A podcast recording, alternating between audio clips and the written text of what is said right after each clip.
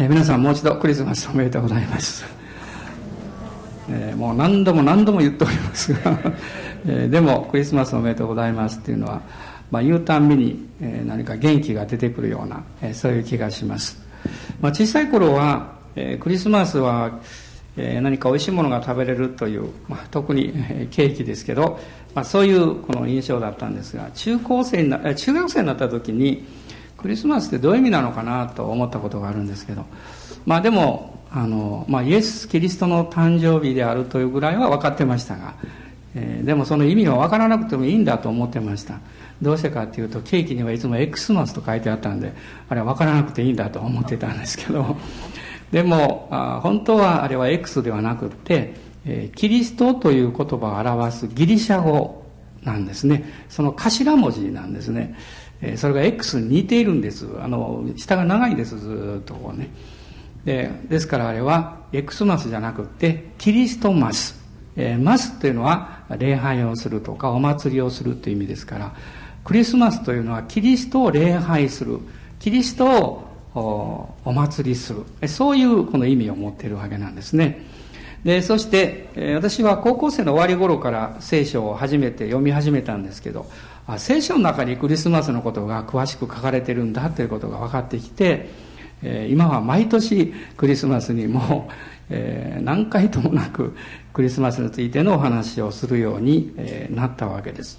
で今日は、まあ、クリスマスの特に聖書に出てくるストーリーというのはいくつか有名なのがあるんですけどあの、まあ、一つは東野博士の物語ですねこれ本当にあったことですけどもう一つはえ、羊飼いたちが、えー、天使の訪問を受けてそして、え、ベツレヘムという町に走っていってイエス様にお会いしたという、まあ、そういうところなんですが今日は、えー、マタイによる福音書の一章というところでそのどちらでもないんですけど、え、マリアさんの夫になりましたヨセフさんのことについてお話をしたいと思っています、え、聖書をお持ちの方は新約聖書マタイによる福音書の1章の18節から25節というところをお開きいただきたいと思います、まあ、字がちっちゃくて読めないとかあのもう聞いてる方がいいという方はどうぞあの遠慮なくあの私の方を見ておいてくださって結構です。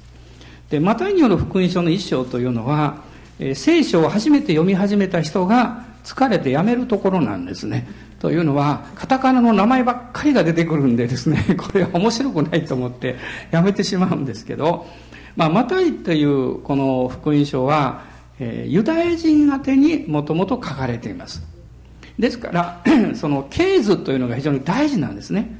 でその経図の一番の大事な理由というのは救い主が旧約聖書にずっと約束されていたえー、約束予言の家系に従って誕生したんだということを表すために書かれているわけです。で皆さんご存知のように、えー、イエス様という方はマリアさんのがマリアさんの体に精霊によって、まあ、身ごもられた宿ったわけですけどもそのマリアさんの系図というのが実はルカによる福音書に出てくるんですがその夫になりましたヨセフさんの系図が実はこのマタイによる福音書に出てくるんですね。で、この最初のカタカナというのはずっとですね、そのヨセフさんの系図なんです。で、系図はちょっと飛ばします。そして、えー、18節から一緒に読んでみたいと思います。えー、ぜひどうぞ。イエス・キリストの誕生は次のようであった。その母マリアはヨセフの妻と決まっていたが、二人がまだ一緒にならないうちに精霊によって身重になったことが分かった。夫のヨセフは正しい人であって彼女を晒し者にはしたくなかったので内密にさらせようと決めた。彼がこのことを思い巡らしていた時主の使いが夢に現れていった。ダビデの子ヨセフ恐れないであなたの妻マリアを迎えなさい。その体に宿っているものは精霊によるのです。マリアは男の子を産みます。その名をイエスとつけなさい。この方こそご自分の民をその罪から救ってくださる方です。この全ての出来事は主が預言者を通して言われたことが成就するためであった。見よ処女が身ごもっている。そして男の子を産む。その名はインマヌエルと呼ばれる。訳すと神は私たちと共におられるという意味である。ヨセフは眠りから覚め主の使いに命じられた通りにしてその妻を迎え入れそして子供が生まれるまで彼女を知ることがなくその子供の名をイエスとつけた。でクリスマスイエス・キリストの誕生というのは非常にスケールが大きいんですね。壮大なスケールです。なぜかっていうと神様がご計画によって処女マリアという一人の女性当時13歳ぐらいなんですけどもその女性を選んで精霊によって神の御子を見ごろ見ごもらせなさった。こういうストーリーなんですがしかしその時にですねマリアさんはどこにいたかっていうとこのイエス様が生まれたベツレヘムではなくてずっと北の方のナザレという田舎村田舎の村にいたわけです。ですから通常であればそのナザレで身ごもられたイエス様が生まれることになるんですけどそうなりますと聖書の予言が間違ったことになります。なぜかっていうと聖書の予言の中には救い主メシアキリストはユダヤのベツレヘムで生まれると書かれているんです。これはイエス様が生まれる紀元前700年も前にミカという預言者が予言をいたしました。でそのことはもう当時のですね学者たちまた祭司たちはみんな知っていたんです。東から来た博士たちがこのユダヤの王様がどこに生まれるんだろう彼らはもうてっきりですねこれは宮殿に違いないと思ってヘロデオのところに行くわけですね。ヘロデオはびっくりしてですね自分の代わりに王が生まれたらこれ大変なことになると思ったわけですね。で、彼は、その後で、ベツレヘムの2歳以下の男の子を虐殺するわけです。で、その、あの、えー、頭蓋骨というんですかね、幼子の。まあ、その頭蓋骨かどうかはっきりわかんないですけど、多分そうだろうと言われてますが、もう山のような頭蓋骨が亀に入れられて、今も残されています。で、この出来事が起こった時に、起こる前にですね、ヘロデは、その学者たちを呼びましてね、その救い主はどこで生まれるのかと聞くわけです。そうするとみんなが言うんです。ユダヤのベツレヘムですって。みんな知ってたんです。でも自分たちはキリストを信じたいと思ってなかった。イエス様に会いたいと思っていなかった。だからどこで生まれるか分かっていたのに行かなかった。それは神様を信じるよりも自分で自分の人生をやりたいと思ってたからです。これが実は人間の中にある神に対する不従順な罪の生き方なんですね。で、このベツレヘムというこの町というのは、もともとはいい町だったんです。ここはあの、あの、穀物もよく取れてですね、それから果樹園もたくさんありまして、その周りには牧草地があって、羊飼いたちが羊を飼っていたんです。ですから、ベツレヘムという町の意味は、パンの家という意味を持っているわけです。で、このナザレからですね、マリアさんがそこに来て赤ちゃんを産むというこの出来事をですね、神がどういうふうになさったかっていうと、神様がマリアさんに現れて、今からあなたはベツレヘムに行って、そしてイエス様を産むんですよとおっしゃったわけじゃないんです。そうじゃないんです。神様は当時のローマ帝国の初代の、えローマ、ええローマのですね、トップの人物、ローマ皇帝アウグストを動かしたんです。アウグストという人は、えローマが国を形成して初代のあのローマ皇帝になった人物です。そのローマ皇帝の心を動かして、実は人口調査をさせるように導いたんです。その結果、もうローマのあの、えー、国に、まあ、支配されていたイスラエルでもその人口調査をしなきゃいけない。で、それで、マリアさんもヨセフさんも実はその家系がですね、ダビデ王様の家系なんです。ダビデ王様っていう方は、まあ有名ですけども、もう紀元前、えー、千年ぐらいの方ですけど、彼が実はこのベツレヘムの出身なんです。で、それで人口登録をするために、マリアさんとヨセフさんはナザレからもう身重のマリアさんそのまま、まあ、ロバに乗ってでしょうかねもう何日もかかってベツレヘムにやってくるわけなんですそしてベツレヘムにいる時にイエス様が生まれるそうすると、旧約の予言が成就したことになります。その通りのことが起こるわけです。皆さん、ある人たちはね、私は神様なんか信じないよって言うんです。神様が、あなたが神様を信じるか信じないかは関係なく、神様あなたの人生を動かしておられることは間違いないんです。この歴史を通して、あるいは私たちの人生のいろんな歩みや出会いや出来事を通して、私たちの人生を動かしておられるんです。その動かそうとする方向は実は決まってるんです。どういう方向かっていうと、これは聖書の中に書かれています。イザヤ書の中にこういうふうに書かれています。神様は、あなたに益になることを教え、あなたの歩むべき道にあなたを導くと書かれています。つまり一人一人に神様は計画を持っていらっしゃって、あなたの人生が一番幸せになるように、幸いになるようにという道を持っていらっしゃいます。しかし人はなかなかその道に帰ろうとはしません。自分の好むところを行き、自分の利益に合ったところを選び、自分の好きなようにこう、物事を決めてしまう。だから神様は環境や状況を動かします。時には病や事故や辛いことも用います。そして本心に帰るように、本来あるべき道に戻るように、導いてくれるわけです。神様は奇跡的な方法というよりもごく普通のように見えたんですが、環境を動かされた。でもその背後には神の奇跡があったわけです。そしてマリアさんはベツレヘムにやってきたんですね。まあ、今日あの、えー、ベツレヘムにはベツレヘムの中にあの、え、イエス様の降誕教会というのがありまして、まあ、教会堂が作られていますから、その中には、まあ、地下があって、穴蔵のようなところがありますね。ここでイエス様が生まれたというふうに言われている場所があります。そこには、イエス様が生まれるもう前の先祖になりますがボアズさんやルツさんやまた、えダビデたちが住んでいたであろうというその場所だとも言われているわけです。でこのマリアさんがですね突然神様の霊によって精霊によって男の子を身ごもった。これは大変な出来事でした。というのはマリアさんは当時婚約者がいたんです。で、当時のこの法律ではですね、婚約は、えー、法律の手続き上は結婚と同じだったんです。もう事務手続き上は結婚と同じだったんです。ただし、一緒にまだ住んではいなかったんです。結婚式はもちろん後でするわけです。でも結婚と同じだったんです。だから、婚約者をもう妻と呼んだり、夫と呼んでも間違いはなかったんです。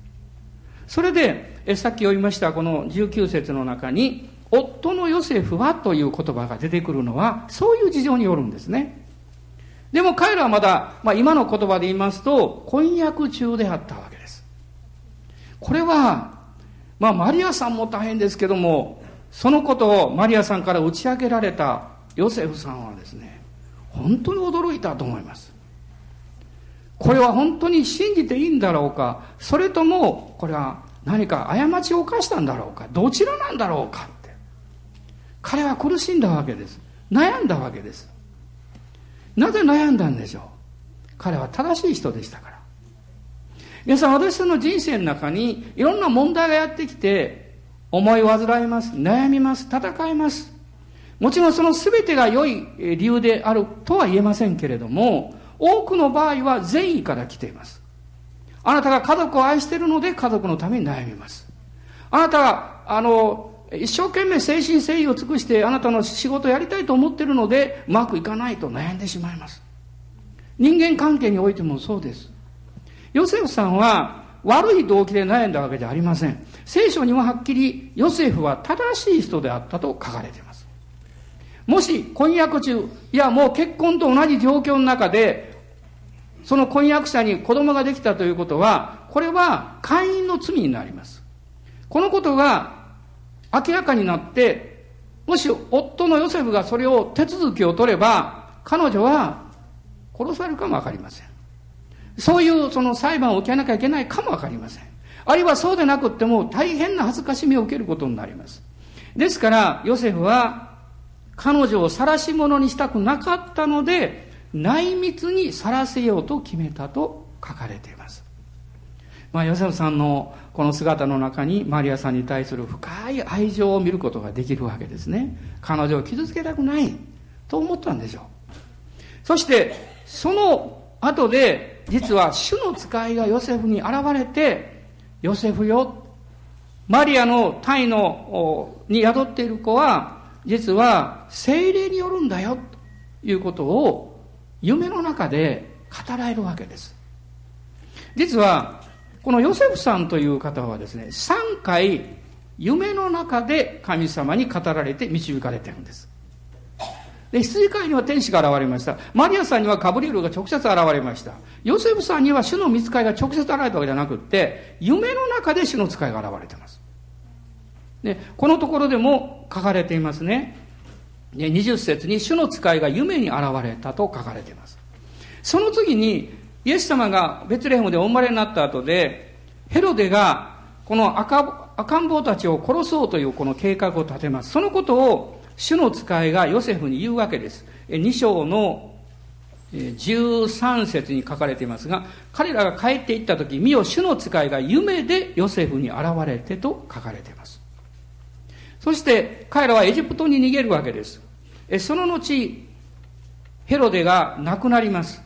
すると、また夢の中で主の使いが彼に語ります。これが2章の10 19節です。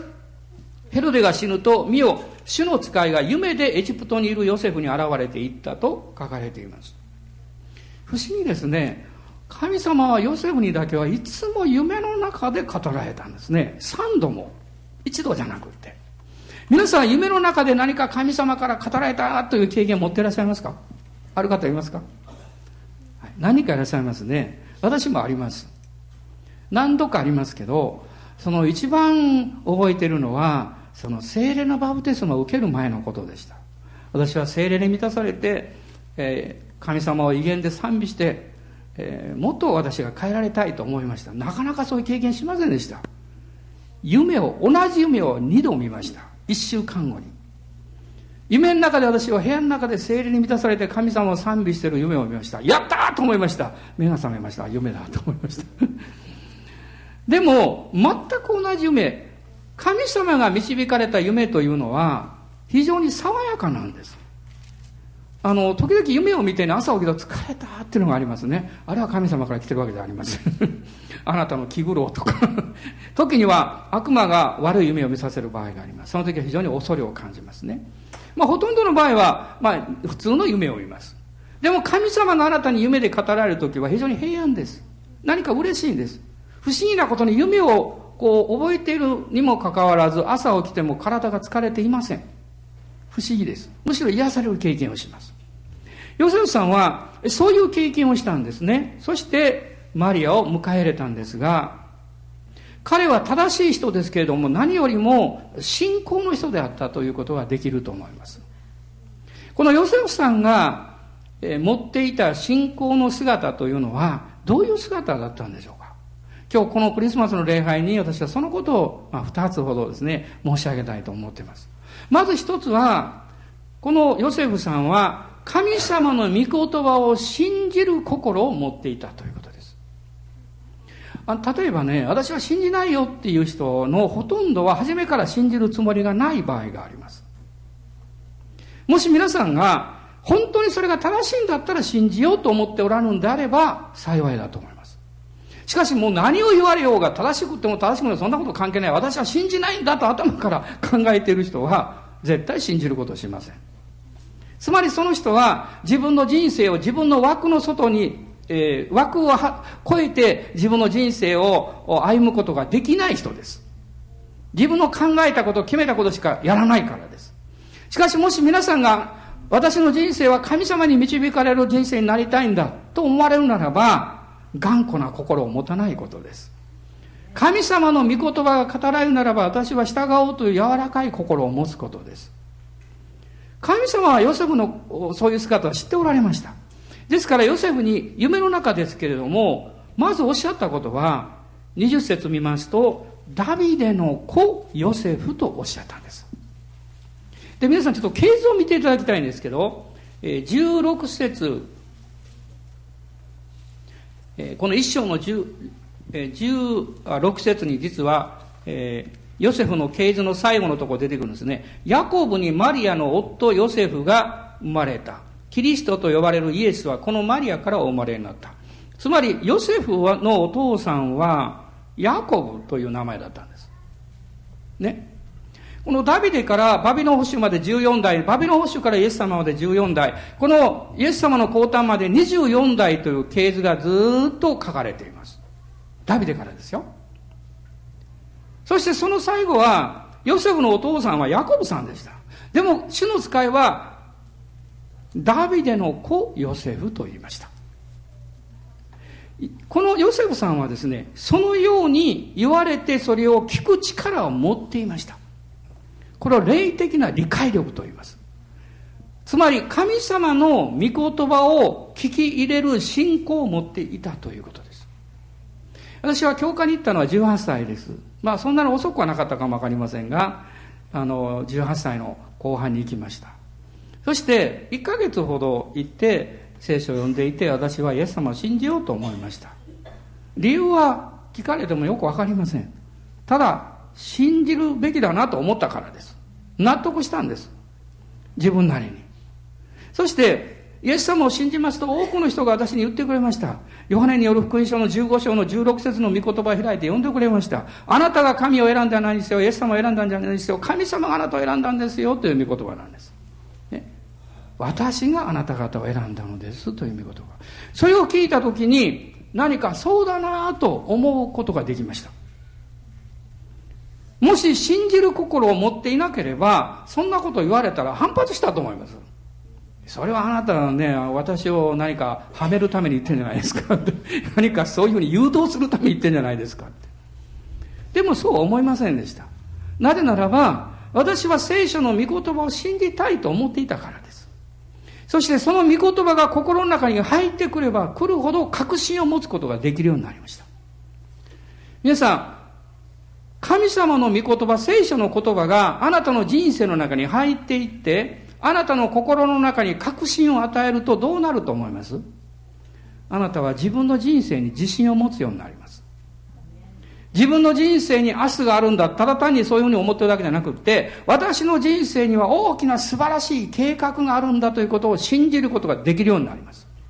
クリスチャンでもね、神様の御言葉を真剣に信じなくなれば、その人は自分の人生を信じなくなります。だから投げやりになります。心や体をいじめるようになります。家庭を崩壊するようになります。それは神の御言葉をしっかり信じないから。神の御言葉だけがあなたの人生を確立させてくださる。確信を与え、導きを与え、勇気を与え、そして将来の希望を与えてくださる。アーメンですね。しばらく言わなかったらシーンとなりました、また。ちょっと戻りましょうか。アメンですか？もっと大きく？もっと大きく？一番大きく？ああ、これで今日の責任が終わったような気がします。いや、本当にそうですよ。まあ、なんかよくわからんなってね。わからないんじゃないですよ。あなたが頑固なだけですよ。日本の伝統って面白いですね。私もずっとやっててね、聖書の話するでしょどうですか？イエス様信じますか？って言ったらね、多くの方はまだ分かりませんって言うんです。でも皆さんこの言葉に意味分かりますよね。分かりませんっていうのは分からないからじゃないんですよ。あなたそんなに頭悪いんですか？って言って怒られると思いますよ。分からないんじゃなくって信じたくない。あるいは信じる勇気がない。あるいは信じる決断ができないということでしょ。皆さん信じる心というのは何でもかんでも信じなさいという意味じゃありません。そうじゃなくってあなたの頭ではなく、あなたの心に本当だと思ったことを信じなさいっていうことです。頭は時々偽るんです。なぜかっていうと、頭の中にある知識や情報は、この世から入ってくるからです。この世の情報は正しいものもありますけど、多くの場合偽ったり、あるいはよくわからないものが多いんです。しかしあなたの心には良心があります。そのあなたの心の良心がそうだなと思うことは、間違いないです。もしそれがその通りにならなかったとしてもあなたは絶対後悔しません。あなたは自分の良心に従ったからです。でも反対のことをやってみてください。あなたの良心に語られてることが分かっているのに聞き従わないであなたの考えてることをやってみてうまくいかなくなったらあなたは一生後悔するかも分かりません。聖書の御言葉に対して信じる心を持つというのは自分の両親に対して正直になることだと思います。このヨヨハネあごめんなさい。ヨセフという人はですねそういう信仰を持ってたんですね。そしてこの一章の22節23節を見るとイザヤの予言のことが書かれていますね。でこのヨセフさんはそれを聞いて受け入れたわけです。その時に彼がどうしたかっていうとまず見つかりが言ったんですけどあなたの妻マリアを迎えなさいと言いましたね。でその通り24節を見ると主の使いに命じられた通りにしてその妻を迎え入れたと書かれています。これはですねものすごいことなんですね。どういう意味かっていうとですね神様を信じただけではなくって神様が働いてこのことが起こってるということを信じたのでマリアを妻として迎え入れたということなんです。時々クリスチャンでもね神を信じると言いながら現実の生活を否定する人がたくさんいるんです。私神様信じますよって。でも神様ね私の仕事を祝福してくれないとかね。私神様信じるけどね、私の生活あんまりうまくいかないって、神様はあんまり信じたくないって。それは、あなたの信仰が分離してしまってるんです。本当の信仰じゃないんです。ヨセフさんは本物でしたよ。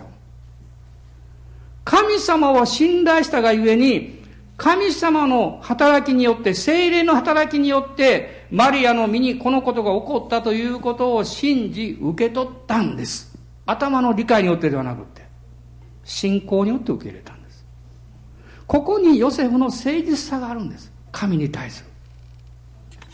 彼はマリアさんを本当に愛していたと思いますよ。でも人間の愛の限界があります。彼が神様を信頼しなければいくらマリアさんを愛していたからといってもそのまま受け入れたらいつもどっかで思ってるんですよ。本当に神の子かなって。ねなんか間違いをしたんじゃないだろうかとかね。そういう心が拭えないと思いますよしかし彼は神様が働かれることを信じたそしてその時に彼は決心したんですこのマリアと共に苦難を共有していこうということですまあ、ルカによる福音書を見ますとね、見つかいガブリエルがマリアに現れた時にマリアさんがね、私は主のはしためですと言いました。はしためというのは奴隷という意味なんです。奴隷というのは、何の権利も持っていないんです。主人が言われた通りに従わなきゃいけないんです。しかし奴隷は自分の権利さえ主張しなければ最も自由なんです。何も恐れるものがないんです。失うものがないから。マリアさんは人生において最高のものを持っていました。この時ですよ。もう1年後には結婚するわけです。一緒に幸せな家庭を築いていけるわけです。しかし彼女の心は神様につながっていました。どんな幸せな家庭もどんなに成功したビジネスもどんなに学んだ努力もそれは素晴らしいことですがこの世のあなたの人生の中にだけ有効であり有益なものです。その次はどうなるんでしょう。その次はマリアさんはそれを信じていたんです。ですから、私は多くのものを今得ている、もう最高に幸せだけど、これは持っていないのも同じだと思ってました。私は神様に従いたい。ですから、あなたの御言葉がこの身になりますようにと言ったんです。人々を誤解するだろう。ヨセフさんも誤解するだろう。でも私は構わないと彼女は決心したんです。彼女にとって自分の一時的な人生の幸せよりも神の御言葉がその人生の上に成就していくことの方が大事だったんです。いつもそこに戦いがありますね。私もそうです。戦いがいつもあります。だから神様の恵みが必要なんです。神様あなたの恵みがなければ神様の導きと計画に自分の人生を優先して捧げていくことはできませんと祈らなきゃいけません。本当にその通りですから。マリアさんの上に神様の恵みが注がれました。同じようにヨセフの上にも神の恵みが注がれた。あの人間の記憶ってあんま当てならないですよね。実はあの先週ね、私あの部屋を片付けたんです。まあ、皆さんにとっては別に不思議でないかもしれませんけどもう本とかいろんなものが山積みされていてねこれなんとか片付けなきゃいけないと思ってね。もう私やるときはねダーッとやるタイプなんです。もううわーっとがむしゃらにやりました。まあ、今家の中は大ゴミの山です。もう書類やらなんか袋いっぱいある。そして昨日肌と気がついたんです。大切なハガキが十数枚あったんです。いろんな人々からいただいた。それはもう絶対必要なハガキなんです。それがどこ行ったか分からなくなったありますよねそんなこと。えっと思いました。そしてどうしたと思います。このゴミ袋の山をもう一回全部探した。というのは私の記憶の中にはですねそれをどこかに横に置いたとか別のところに直したという記憶が一切ないんです。記憶が一切ない。いくら思い出してもないんです。だから捨てたに違いないと思いました。見つからなかったんです。でももうちょっとゴミで出してしまったものもあったんです。ひょっとしてそんなにあったのかなと思ってですねちょっとショックでした。でどうしたと思います？もちろんそうですよ。その通り皆さんが思ってる通りです。ん？祈ったんですよ。探す前に祈ればよかったんですよ。一応探してですね。でこう祈ったんです。神様私の記憶の中には全く記憶がありません。それがどこへ捨てたのかどうやったのか何にも覚えていません。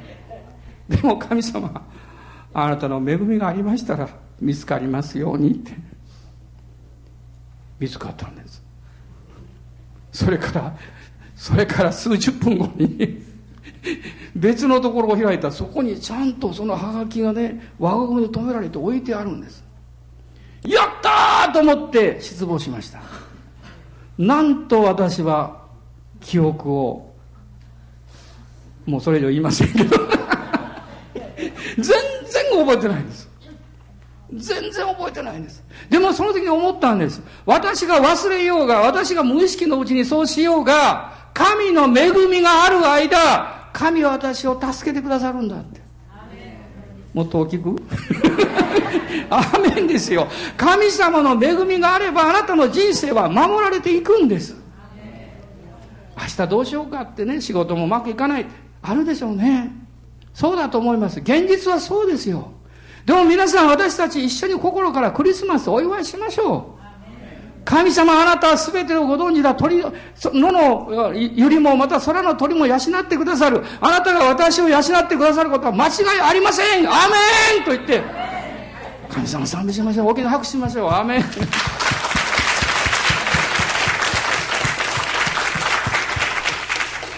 ヨセフさんはねそういう信仰を持ったんですね。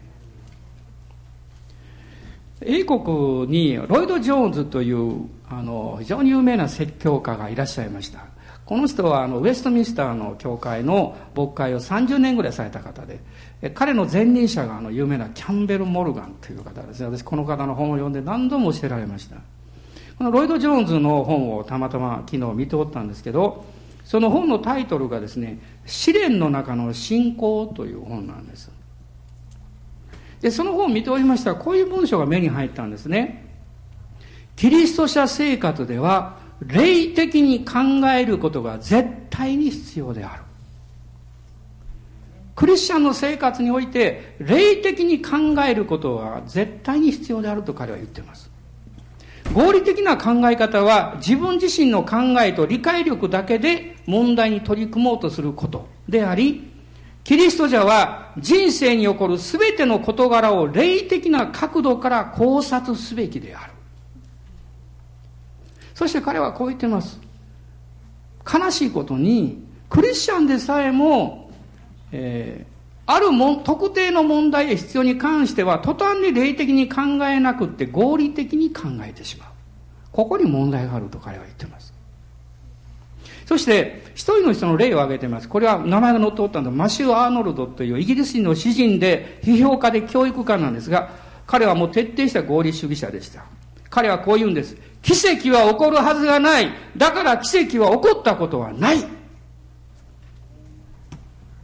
霊的に考えるというのはどういうことかっていうと、それはどんなことの中にも神様の偉大な計画と導きがあり、精霊の働きによる奇跡があるんだということを信じることなんです。これが霊的に考えることです。その保証は、あなたがイエス様を信じた時にあなたのうちに精霊なる方が宿られたからなんですよ。ヨセフは霊的に考えたんです。このマリアの問題を。決して、その、合理的に考えたならばそんな奇跡起こるはずないんですね。でも、彼は霊的に考えた。神が干渉なさらなければこんなこと起こらない。ならば私は神を信じようということです。あなたが合理的に考えるっていうのは理性的に突き詰めていくことです。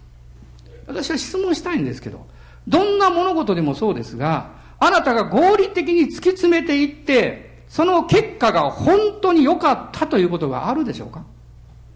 まあもちろんあるかもわかりません。しかし、法律の領域は別にして、人間生活の領域においては、突き詰めて、突き詰めていけばいくほど、わからないことが多いんです。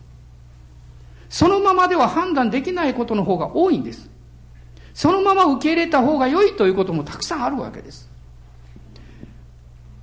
ヨセフは、神様の言葉を信じる心、そしてもう一つですね、神の言葉に従うという従順さを彼は持っていました。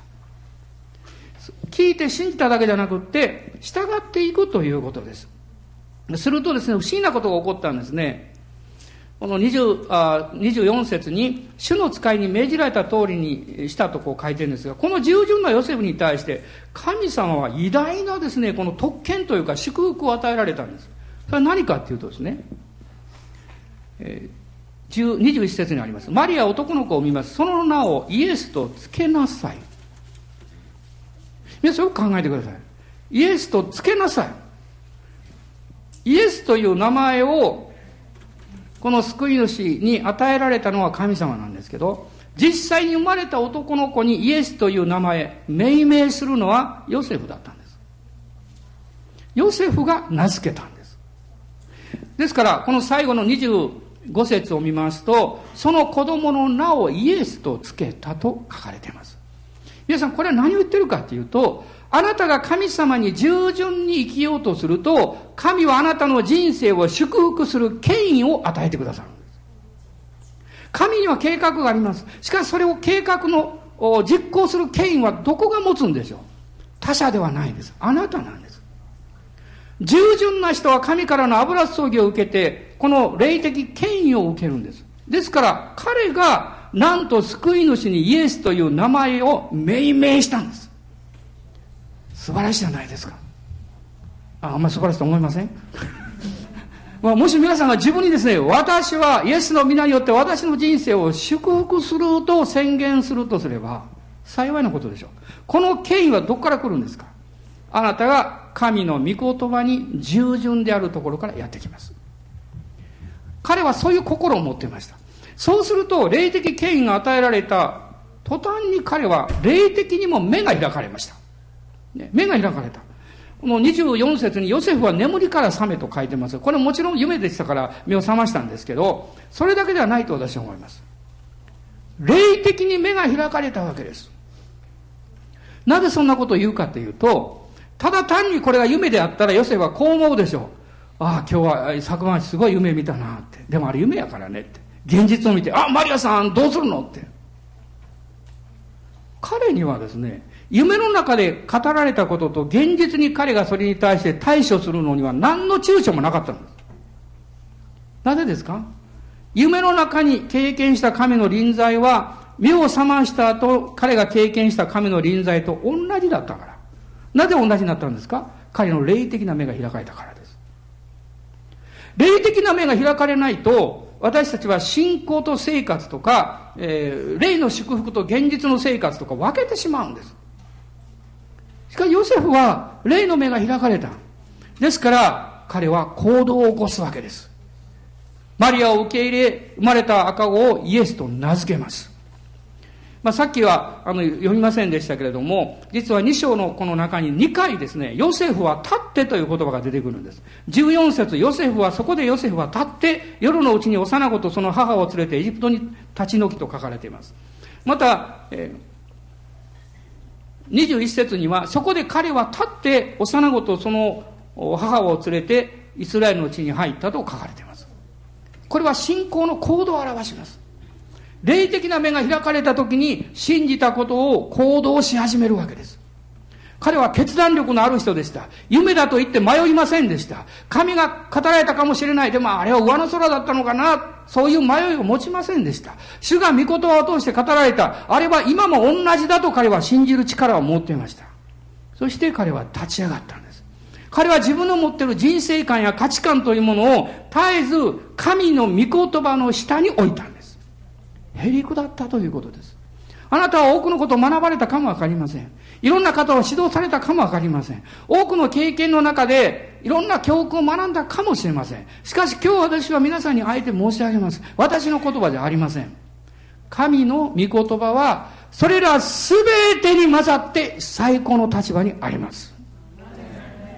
これは神の言葉だからです。この神の言葉をあなたが理解しようと思うならば、へりくだることです。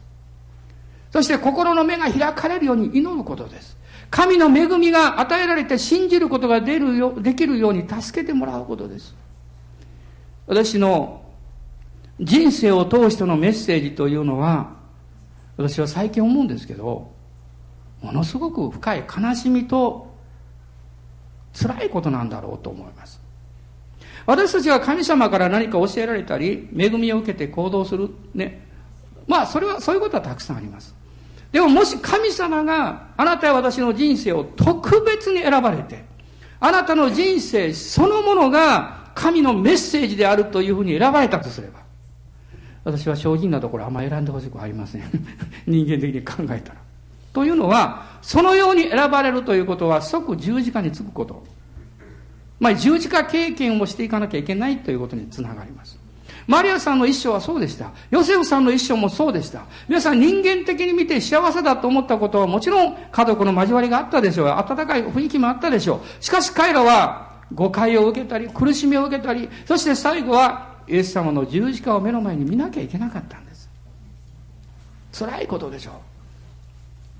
あの、ティッパー先生が来られた時に、聖歌の476番の話をなさったんですけどね。安家さんは顔のごとしという。私今でもよく覚えてますよ。このスパフォードという方がこの賛美を作ったんですが、まあ、1800年代の方ですね。彼はアメリカから、ニューヨークからですね、ウェールズに自分の奥さんと4人の娘を船で送るわけです。ね。まあ自分も後から行くつもりだったんですよ。ところが船が途中で沈んでしまった。それから数ヶ月して連絡が来て、まあ当時はそんなすぐに連絡来れませんから、奥さんから連絡が来て船が沈んで4人の娘が死んでしまった。私だけが助かったんです。その手紙を書いた奥さんもどれだけ辛かったかと思います。そして彼はその知らせを聞いた時にもう人生が打ちのめされてしまったわけですよ。こんな深い悲しみから人は立ち直ることはできるんでしょうか。私はこの数ヶ月の間に2人ぐらいの人にもう死にたいと言われました。死んだらダメですか？と言われました。もちろんダメですよ。でも、ダメだといきなり言わない方がいいのかなと思って、死なない方がいいと思いますけどと言いました。そして、助けられるように祝福の祈りをしました。それは自分でもう一度生きようという気持ちを持ってほしかったからです。人に言われてではなくって、ね、人に勧められてではなくって、自分でそう決めてほしかったからです。皆さん、神様は、あなたの人生を神を信じて、あなたが決断して歩んでほしいと思ってるんです。スパフォードは、まあ、それから、えー、まあ、何年後かは知りませんけども、船で娘たちが亡くなったその場所を訪れました。そして花束を捧げました。この場所で、4人のあの可愛い娘たちが4人一度に亡くなった。彼の心は引き裂け引き裂かれんばかりの悲しみだったと思いますよ。しかし彼は神を信頼してました。なぜそんな辛いことが起こったのかは理解できません。しかし神を信頼してました。その時にこの賛美の歌詞が与えられました。安けさは川のごとく心を浸す時悲しみは波のごとく我が胸満たす時すべて安し三上共に増せば。クリスマスに生まれたイエス様はインマヌエルと呼ばれるとここに書かれています。神我らと共にいますということです。神様はあなたと共に歩みあなたの人生を祝福するために来られましたしかし時にはこのスパフォードのようにその人生そのものがメッセージになるという人生を導かれる人もいます。つまり彼は最高の苦しみと悲しみを経験したんです。そしてそこから生まれたこの一輪の花のような素晴らしい歌詞が今何十億という人に慰めと力を与えているんです。あなたの悲しみはキリストにあって多くの人の慰めになります。あなたの勇気は信仰に立って戦っている人に力を与えます。ですから私たちは主に固く立って歩んでいきましょう。アーメン。感謝します。お祈りいたします。どうぞご起立ください。主イエス様感謝します。このクリスマスの時私はもう一度貧しくなられてこの地上においでくださった救い主のことを思います。そして心からあなたにありがとうと申し上げます。傲慢を許してください。わがままを許してください。本当に言葉や態度において人を傷つけたりまた物事を悪くしたりするその愚かな生き方を許してください。もう一度初めの愛に返してください。信じ愛する心を与えてください。優しい心を与えてください。自分の人生だけを何かうまくいくような考えではなくって多くの人に幸いを分かち合えるような生き方を与えてください。あなたからの恵みが必要です。このクリスマスあなたからの恵みが必要です。主よどうぞ祝福してください。